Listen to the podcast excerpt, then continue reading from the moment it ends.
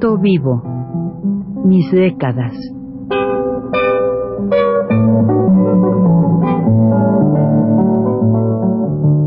Juan de la Cabada, mediante esta serie de programas radiofónicos, narra los momentos más intensos de su existencia como escritor, trotamundos, militante de la condición humana, todo lo cual es ya patrimonio de nuestra mejor literatura.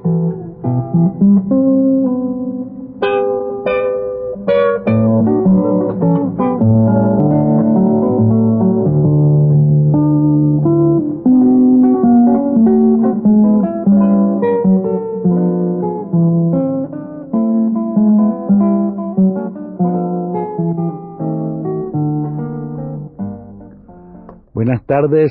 Hoy vamos a continuar con la narración que les hacía yo de una persona por quien tuve mucho cariño, que en, en, esa época que yo estaba en Ciudad del en Campeche, ya había perdido la razón, pero tenía yo que atenderlo porque, pues, eh, en mi familia, claro, iba yo a verlo todos los días, conversábamos, todo eso, ¿no? Entonces él me contaba que ahora él estaba, tenía, embarcaba para Estados Unidos, para Francia, para Inglaterra, sandías, un millón de sandías diarias, mandaba un millón de sandías diarias al extranjero y no le gustaba que regatearan. Si le regateaban los, este, los franceses, ya tenía otro barco para mandarlo al otro lado. Entonces se asustaban y todos le compraban diario, entre todos, un millón de sandías. Entonces, este, las vendía él a, a 50 centavos oro, oro, pero eh, para él en aquellos tiempos decir oro era que, se, era precio de dólar, ¿no? 50 céntimos de dólar, 50 centavos de dólar. Y entonces ya, pues, él todavía vivía en la época en que el cambio estaba al 2 por 1. Entonces decía que recibía 500 mil dólares diarios con sus sandías. Y como e, era hombre, como digo, que había, era, era, era químico, farmacéutico, sabía mucho de eso, eh, al mismo tiempo, pues, él, era, eh, pues, como boticario, pues era comerciante también, entonces hacía eh, cosas muy muy divertidas. Sabía, por ejemplo, cuántos pasos había de su casa al muelle, por ejemplo, ¿verdad? Y para poder explotar bien a la gente, aún ponía a un individuo solo entre dos muelles, los que iban cargando el barco y los que iban, los que iban trayendo, llevando las sandías, llevándolas de, tierra a bordo, pues si había fondeados en el puerto un americano, un barco americano y un barco francés, pues él tenía en medio del muelle, eh, para, para, cada barco, un solo hombre, que con una tarja iba, uno, dos, tres, contando la cantidad de sentencias, el millón de días diarios que iba a cargar el barco. Era, era muy divertido. Entonces él, claro, este, pues me decía, oye, llévate esa caja de oro que está ahí. Me señalaba una caja de cartón que había ahí, grande, así es. Y yo, claro, pues tenía que jugar con él, sea, iba yo, la, la sopesaba, le decía, pero ¿cómo pesa? Pesa mucho, no lo puedo, cargar con él. Me decía, claro, te estoy diciendo que es oro, muchacho. Llévala con mucho cuidado, hace esfuerzo. y así jugábamos él y yo mucho, aunque él creo que sí lo tomaba muy en serio. Muchas cosas le... Él no estaba, no estaba verdaderamente mal, o loco, digamos, en todos los idiomas, ¿no? Él estaba loco en español, cuando hablaba en francés, porque hablaba bien francés, hablaba en francés o en inglés también hablaba, pues ya estaba muy bien, no, no estaba loco. Así fue que una señora norteamericana que vivía allí, este, una vez este, entró conmigo, por casualidad, entramos ahí, y este, ella estaba muy mala de la garganta, y había comprado unas de estas cosas que, venden, que tienen penicilina, un, una cosa de Y le dije, ¿qué toma usted? Le dice el inglés, claro. Dice, pues esto, trocisco, no sé qué. Uh, dice, no sirve yo le voy a dar a usted una receta, dice, y se le va a quitar inmediatamente. Le dio la receta de verdad y se le quitó a la señora el mal de garganta. Bueno, era una, una persona así muy, muy curiosa.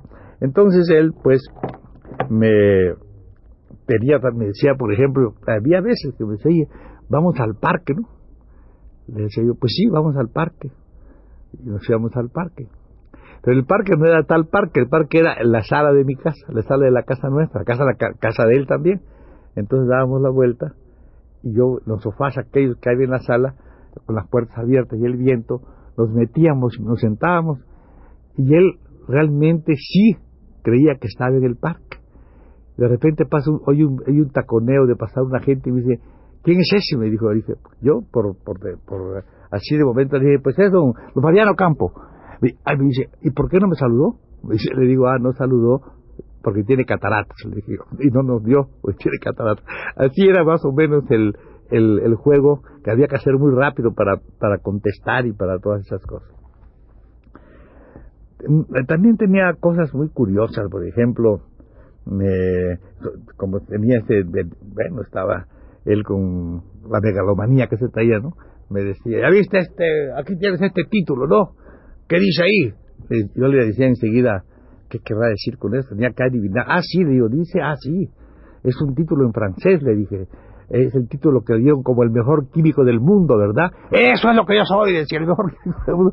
Entonces, eh, tenía que andar yo siempre pensando a sus preguntas qué cosas rápidas le podía contestar para ir a tono con él y continuar, no, como quisiera decir, pues no, no haciéndole pesar a la vida, porque él estaba muy feliz con todas esas cosas que estaba, que estaba ahorita viviendo, ¿verdad? Entonces, claro, eh, tenía sus cosas un poco extrañas, ¿verdad? También respecto a toda la subida de encierro y todas las cosas, me decía, oye, ¿y tú no sueñas? Le decía yo, sí, tal vez, no, no, no, te digo sueños, sueños eróticos. ¿No tienes sueños eróticos? Le decía yo, ah, cuando era yo chico, sí, le decía, mmm, cuando eras chico, muchacho, ¿qué te pasa? Estás perdiendo toda tu vida, la mitad de tu vida. Yo sueño todos los días, tengo sueños eróticos, tengo un harén, me dice que venía toda la a visitarme aquí. Entonces él estaba muy feliz en medio de eso, ¿verdad? Porque pues está todo lo que había deseado quizá en esa vida de años de pues en el encierro de la botica, y, bueno, aunque él viajó bastante y todo, pero esta vida así, digamos, monótona y disciplinada y todo eso, ahora la había echado a un lado y estaba para eso, digo yo, que muy feliz. Por otro lado, tenía también sus, eh, sus cosas porque a esa edad todavía andaba tenía, no, no duraban las muchachas, duraban muy poco las criadas, ¿no? Pero supimos de una que yo le decía, pues tiene una cara, de esas, hay mujeres que tienen una cara chiquita, ¿verdad? Parecen unas víboras, unas, unas este, parecen serpientes, tienen así cara de serpientes, redondas así. Y hay muchas por mi tierra así de carita redonda, ¿no? Y esta tenía esa carita así de, como de serpiente, con sus ojillos así muy curiosos. Y, y, pero un día se fue a quejar con mi hermano, mi hermano era el dueño de la casa, claro y le dijo, mire usted, este, yo me voy porque ese señor me anda diciendo cosas y que no sé cuánto. Ay, no se vaya, pero dijo, le digo así, no, no hombre, no, no haga eso. Usted no tenga, vamos a hacer una cosa, le dijo, cámbiese usted, le dijo mi hermano. Yo también era muy ingenioso, cámbiese usted así de cara, mire, se pone usted aquí unas cejas así, tal modo, la boca de esta manera y un vestido diferente y vamos a ver qué pasa. Hay que decirle que usted, porque a él le pidió, échame a esa muchacha de aquí, échame de aquí. Entonces este, le dice, le dice, pero ¿por qué? ¿Por qué, tío? ¿Por qué? ¿Cómo por qué? ¿No ves que yo, pues claro, venía aquí y yo pues le dije, ¿no? ¿Y qué crees que me contestó? Me contó que estaba enferma. Imagínate a mis años, ahora que yo voy a enfermar. Dice yo, él creyó que de verdad. Y, bueno, ya con eso le cambiamos la muchacha y ya vino, eh, digo, la misma mujer, pero así fingiendo la voz. Y hacía que hacer teatro con él. Pero él era muy listo a pesar de todo eso. La vio así, de todo. Y después que se fue la muchacha, quedamos en que era otra. Este dice, oye, oye, Juan me dijo, ¿no será la misma? no, le dije que va, es otra, otra, así como, así es la cosa. Entonces, ahora vamos a, contar una cosa que es muy patética. Bueno, hay, hay partes bonitas, ¿no? Por ejemplo, cuando él me dice, vamos a Campeche, le dije yo, ¿en avión? Dice, ¿en avión? Ah, bueno, le dije, vamos en avión. Entonces cogí una de esas sillas grandes, lo senté, ¿no? Y, a la luz le di también el golpe ese que le daba para que se moviera y para que pareciera que íbamos en el avión. Y yo por detrás, este, haciéndole así como, como cochecito, empujando, así como, y lo metía de lado, lo ponía de lado así, como un cuarto de hora o así hice yo ese trabajo. Cuando de repente, ya llegamos, ya llegamos, yo cansado estar haciendo, ya llegamos, ¿verdad? Me dice, mira, fíjate, ya llegamos. Pues, ¿Cuánto hicimos? Le dije yo, pues unos 20 minutos. Y dice él, a ver, te va a hacer menos todavía. Va a llegar el tiempo que vamos a ir allí en un soplo. Yo estuve diciendo de joven que íbamos, que íbamos a volar. Yo predecía de estas cosas que hay ahora, ¿no? Decía yo, vamos a volar. ¿Y qué crees que me decía la gente? De estas señoras tontas que hay aquí. Decían, pues, pues, ¿cómo va usted a volar si no tiene usted alas? Dios puso a los hombres, a los que tienen, a, los, a los animales que tienen alas para que vuelen. Y a los que no tienen alas, para que se queden en la tierra y nunca vuelen. No puede. No es lo que su peso me decía. Y eso es, claro, la gravedad de la tierra. ¿Cómo va a poder que pese? Yo le decía, no, si no es eso, les explicaba. Y no lo querían creer, fíjate. Pero ahora, ¿cómo estamos, no? Pues sí. Yo, este, un día me dice, oye, Juan, dice, no pasó por allí tu tía. Mi tía había muerto hacía poco tiempo, como dos años, algo así. Y después de su muerte de mi tía es que él se puso locuaz, ¿no? Vamos, un poco perdió la, la, chaveta. Entonces me, me dice, pasó, yo le dije, pues sí, qué iba a decir, no? no? Sí, sí, le dije, sí.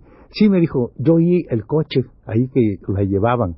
Dice, la deben haber llevado a la iglesia, me dice. ¿Tú sabes que ella no, no murió? la enterraron estos bárbaros y el médico dio el certificado de defunción, imagínate tú. Y yo con Payán, no sé quién sería Payán, sería su amigo, fuimos al, cementerio, la desenterramos y a gotitas de leche la reviví. Mírala, ahí está, ella reviviendo. Y ahorita se va a la iglesia. Y se va, y yo muy contento, porque ni tú y yo somos católicos ni creemos en nada de esas cosas. ¿Cómo vamos a creer que tú y yo nos vamos a ir al infierno y vamos a ir con unos diablos con tridentes a darnos vueltas así con, con, unos cubiertos enormes, unos cuchillos enormes, a estar molestando allí con tenazas para que nosotros estemos siempre viviendo en el infierno, ¿verdad que no? Claro que no, tío, claro que no. ¿Cómo vamos a creer eso nosotros? Claro, pero ella lo cree y hay que dejarla, ¿ves? Hay que dejarla que lo crea. Y no solamente eso, yo al, al, al, cura, al cura de aquí de la catedral, siempre le mando su dinero cada mes. Y se lo mando, ¿sabes por qué? Sobre todo, porque ah, como soy millonario, fíjate cómo no se lo voy a dar. ¿Quién defiende a la iglesia mejor que los curas? ¿Quién defiende al capital, al capital mejor que los curas? Nadie, ¿verdad?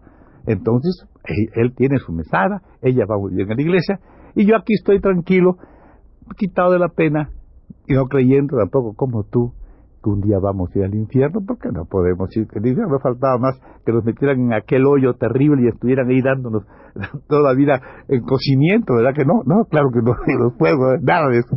Era, era así un tipo, como digo, este, extraordinario. Yo cuento esas cosas de él, porque quién sabe si uno también de repente va a pensar que va a cultivar un día no un millón, sino cien millones de sandías diarias, ¿verdad? ¿Quién no puede? Cualquiera de nosotros está expuesto, desde luego, a un día perder la chaveta, ¿no les parece? Bueno, yo creo que por ahora no, y vamos a esperar a la, a próximo día para continuar la historia ya del, de la película, porque es la película que yo estaba haciendo en esos días ahí. Hasta la próxima.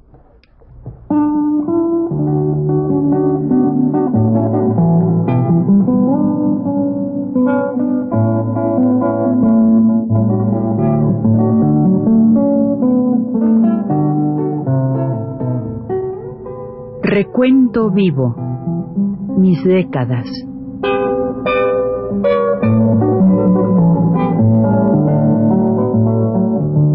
Juan de la Cabada, mediante esta serie de programas radiofónicos, narra los momentos más intensos de su existencia como escritor, trotamundos, militante de la condición humana, todo lo cual es ya patrimonio de nuestra mejor literatura.